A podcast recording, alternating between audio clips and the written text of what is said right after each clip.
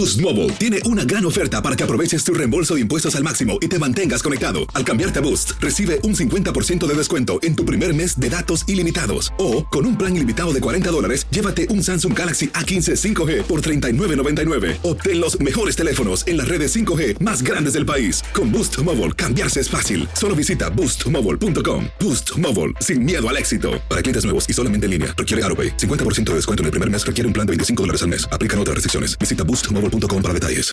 Familia querida de Univisión, aquí Lucero para decirles que no se pueden perder el gallo de oro. Lunes a viernes a las 9 por Univisión. El siguiente podcast es una presentación exclusiva de Euforia On Demand.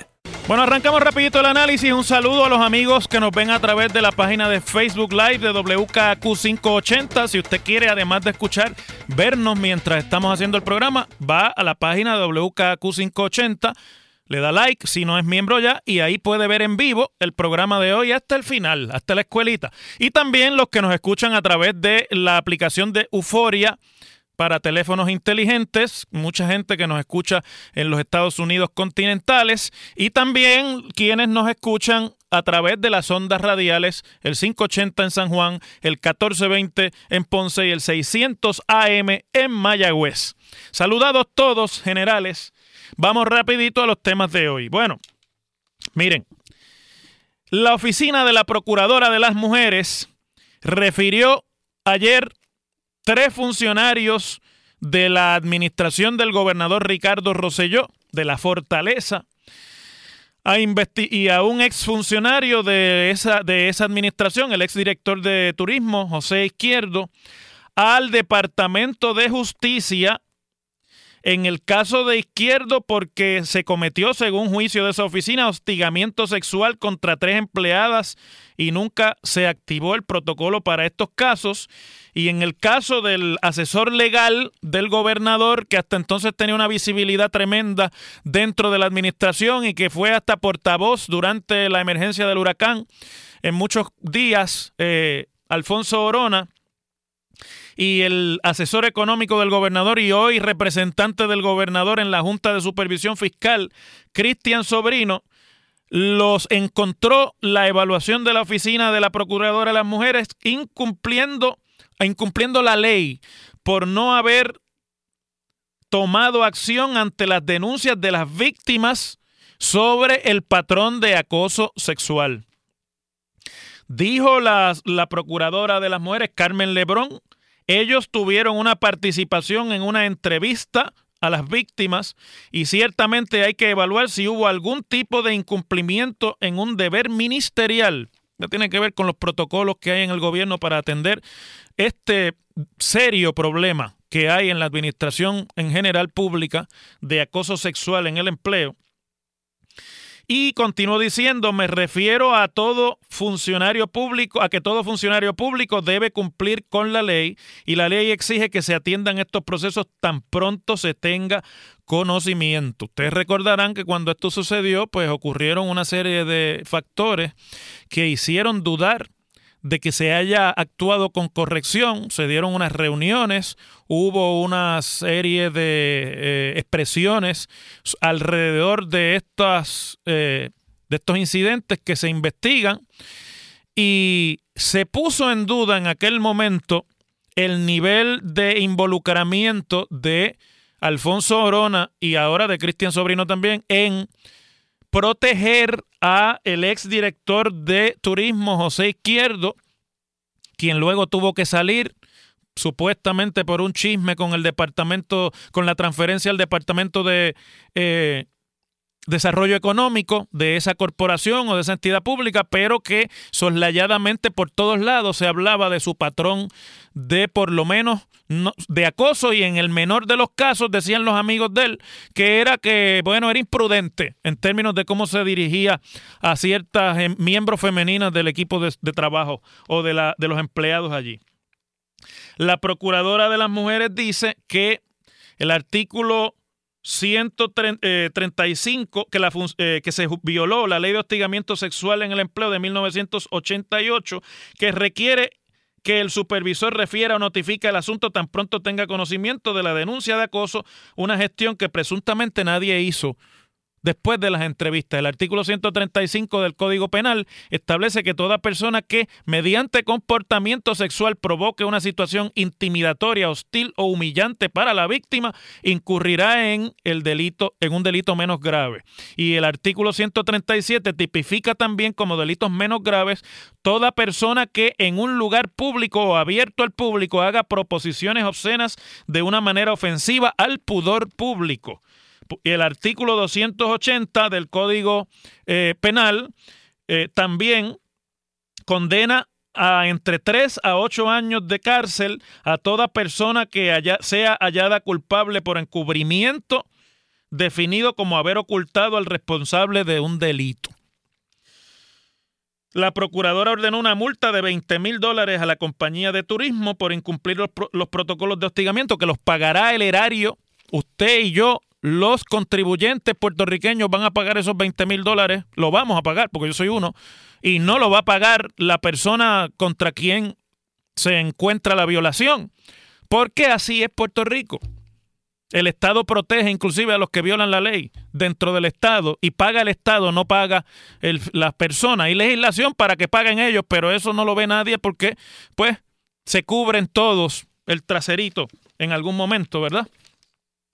Pero eh, el, y acto seguido, el asesor legal del gobernador, Alfonso Orona, no le quiero decir el apellido que se ha vuelto un vacilón en este país, el apodo que se ha vuelto un vacilón en este país, porque eso no es necesario para uno hacer valer algún punto de análisis y todo el mundo pues tiene derecho a su dignidad, ¿verdad?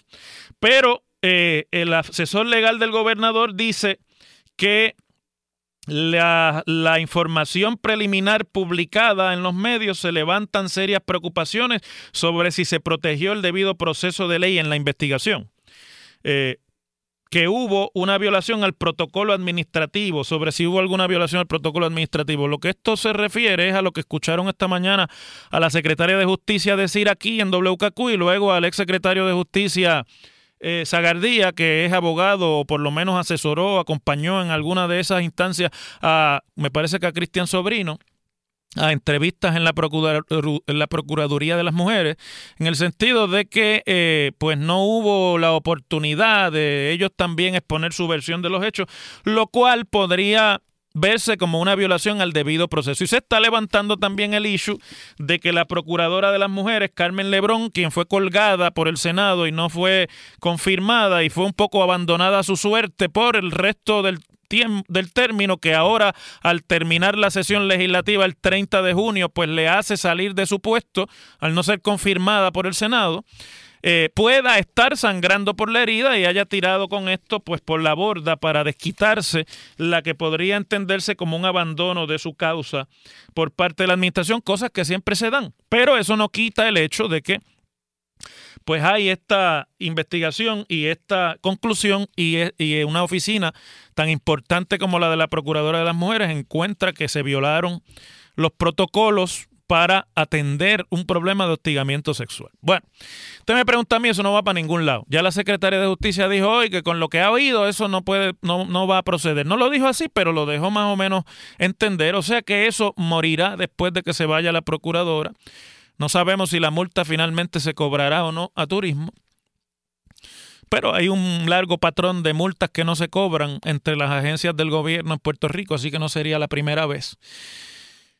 Lo que sí es que esto es un golpe político ah, en la opinión pública. Esto ha salido en la primera plana del periódico El Vocero de hoy y ha estado publicado y por, prácticamente todos los medios de prensa y ha ocupado titulares y ha ocupado también espacios de, de, prioridad en prácticamente todas las audiciones de análisis en Puerto Rico, por lo que con eso quiero traerles eh, la perspectiva de que independientemente de si el asunto prospera o no, esto es un golpe adicional en un momento en que menos lo necesita el gobierno a la imagen pública de transparencia y de efectividad que debe imperar en las agencias del gobierno.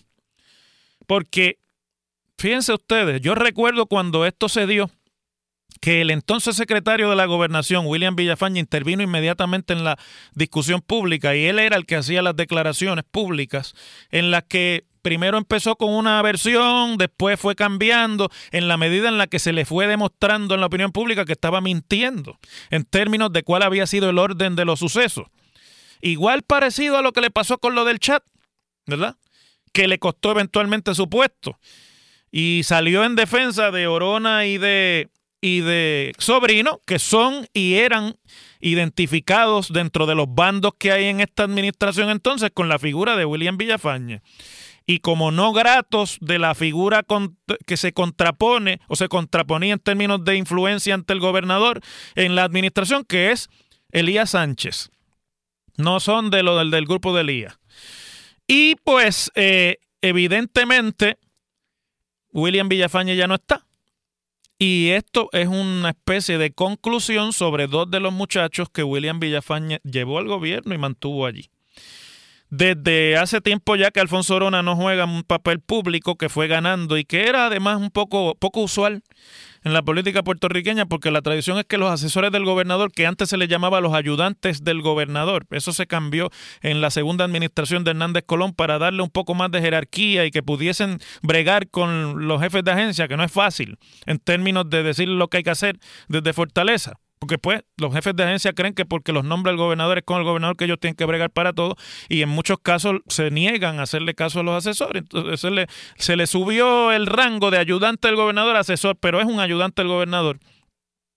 Y no es ni es deseable ni se estila que un ayudante del gobernador esté asumiendo posturas públicas y participando de la discusión pública, ni nada de eso, porque los ayudantes del gobernador tienen un trabajo invisible que hacer, que es convertirse en los ojos y en la voz del gobernador en las áreas de gobierno en las que le corresponde. Y ese es un trabajo que es bien difícil de hacer, porque usted está como en dos aguas, con el poder de la fortaleza, si se sabe usar con mesura, pero a la misma vez sin el poder formal que tiene el gobernador, y usted es ahí un poco como el que juega de intermediario y siempre eso ha sido bien delicado. Y si además de eso, eso se, se, le añade una participación y una visibilidad pública que los jefes de agencia puedan identificar como que compite con la preeminencia que tiene que tener en la discusión pública un jefe de agencia, olvídese que eso es peor. Y Alfonso Orona se fue por ahí. Le gustó la fama, le gustó, le gustaron las luces cuando prenden, etcétera, en los estudios de televisión y los micrófonos cuando prenden en los estudios de radio. Y eso, pues, trae ronchas. Yo creo que no va a llegar a ningún sitio en términos procesales esta, este referido. Creo que ya lo mató la secretaria de Justicia hoy en la mañana. Y a veces, y con esto termino el comentario, el daño está hecho ya.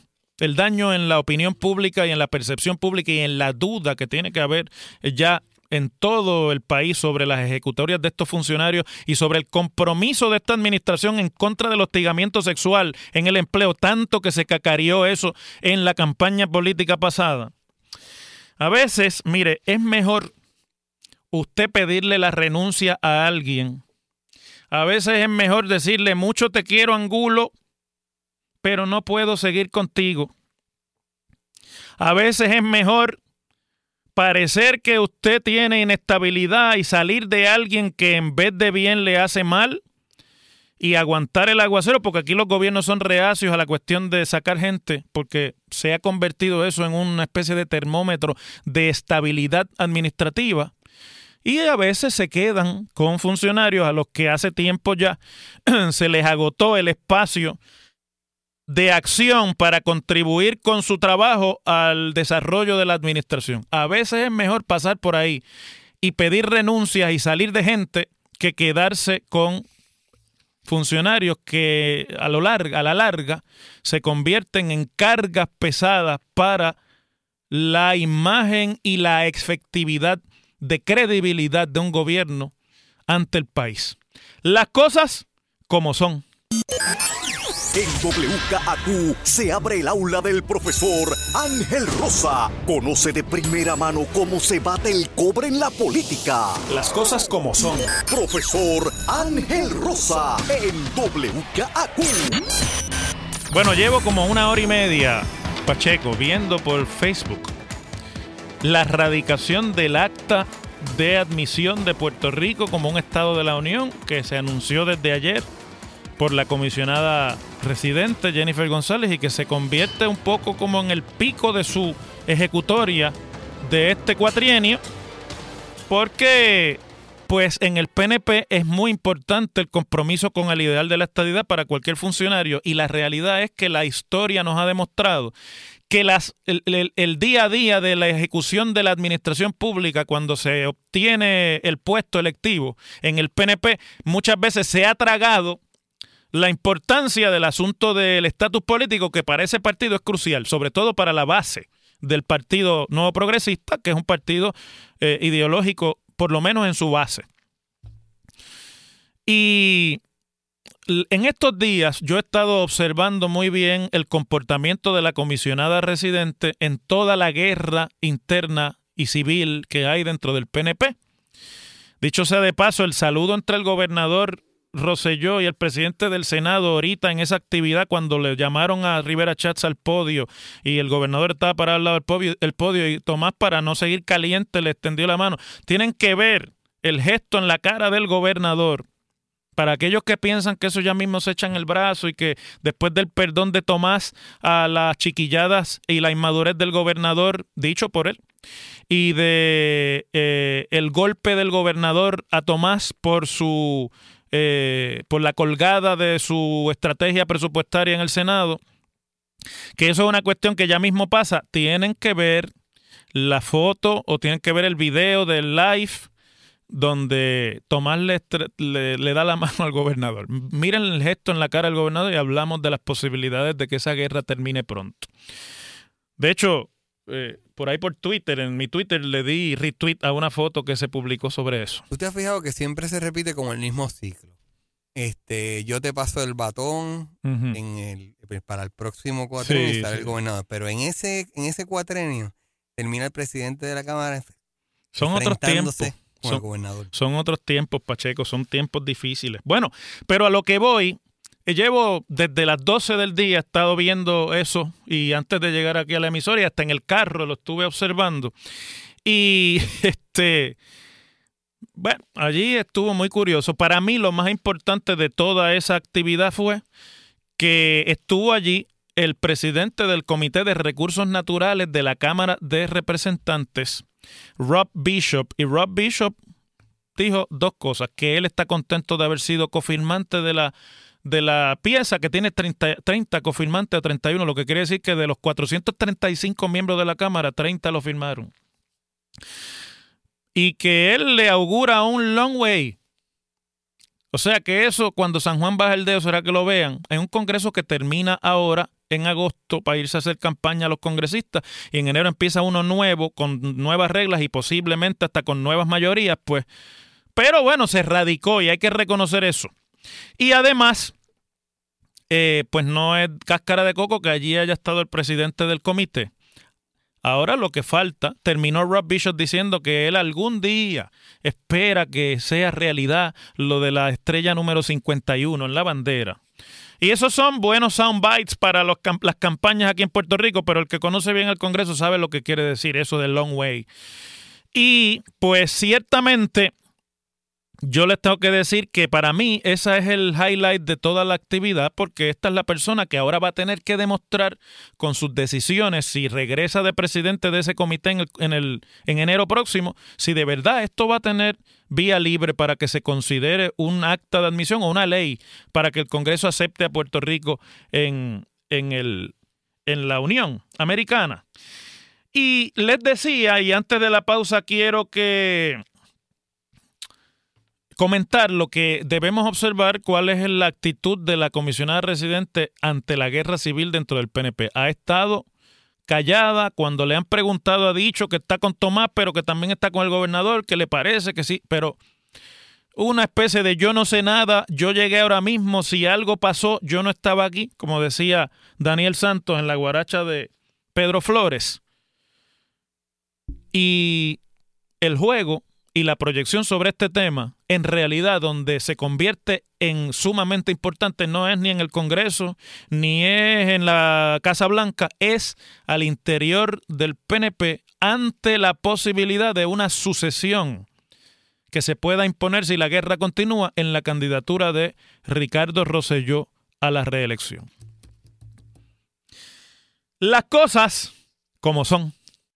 El pasado podcast fue una presentación exclusiva de Euphoria On Demand. Para escuchar otros episodios de este y otros podcasts, visítanos en euphoriaondemand.com. Si no sabes que el Spicy McCrispy tiene Spicy Pepper Sauce en el pan de arriba y en el pan de abajo, ¿qué sabes tú de la vida? Para, pa, pa, pa. Boost Mobile tiene una gran oferta para que aproveches tu reembolso de impuestos al máximo y te mantengas conectado. Al cambiarte a Boost, recibe un 50% de descuento en tu primer mes de datos ilimitados. O, con un plan ilimitado de 40 dólares, llévate un Samsung Galaxy A15 5G por $39.99. Obtén los mejores teléfonos en las redes 5G más grandes del país. Con Boost Mobile, cambiarse es fácil. Solo visita boostmobile.com. Boost Mobile, sin miedo al éxito. Para clientes nuevos y solamente en línea, requiere AroPay. 50% de descuento en el primer mes requiere un plan de 25 dólares al mes. Aplican otras restricciones. Visita boostmobile.com para detalles. Lo mejor, lo más impactante, está por venir en Tu vida es mi vida. De lunes a viernes a las 8 por Univisión.